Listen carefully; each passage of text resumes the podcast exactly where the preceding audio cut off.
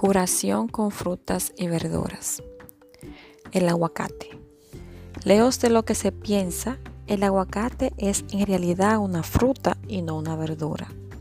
El árbol guarda cierto parentesco con el laurel, crece en climas tropicales y tiene un alto contenido de grasa monoinsaturada.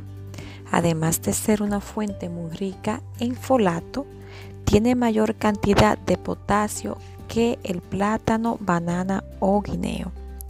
Y cada vez que lo consumimos recibimos beneficios de otros nutrientes como vitamina B6, vitamina C, magnesio, hierro, niacina, riboflavina, tiamina y vitamina A.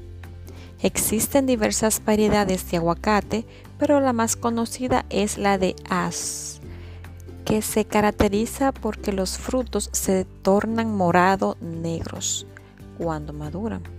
El aguacate reduce los altos niveles de colesterol, alivia la psoriasis, se utiliza como laxante y además es un gran aliado para la belleza para bajar el colesterol.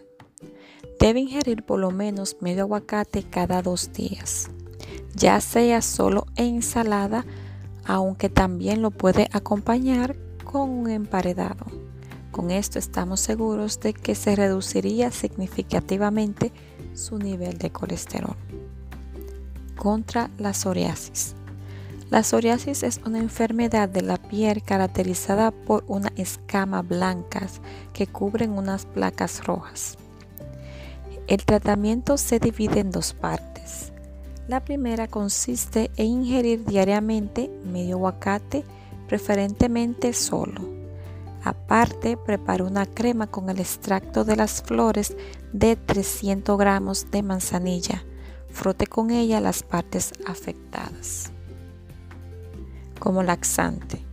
Prepare una crema con la pulpa extraída del aguacate, un poco de alga marina, 3 cucharadas de vinagre, de sidra de manzana y una cucharada de jugo de limón. Mezcle perfectamente bien todos los ingredientes y unte con esta crema un pan tostado de preferencia negro.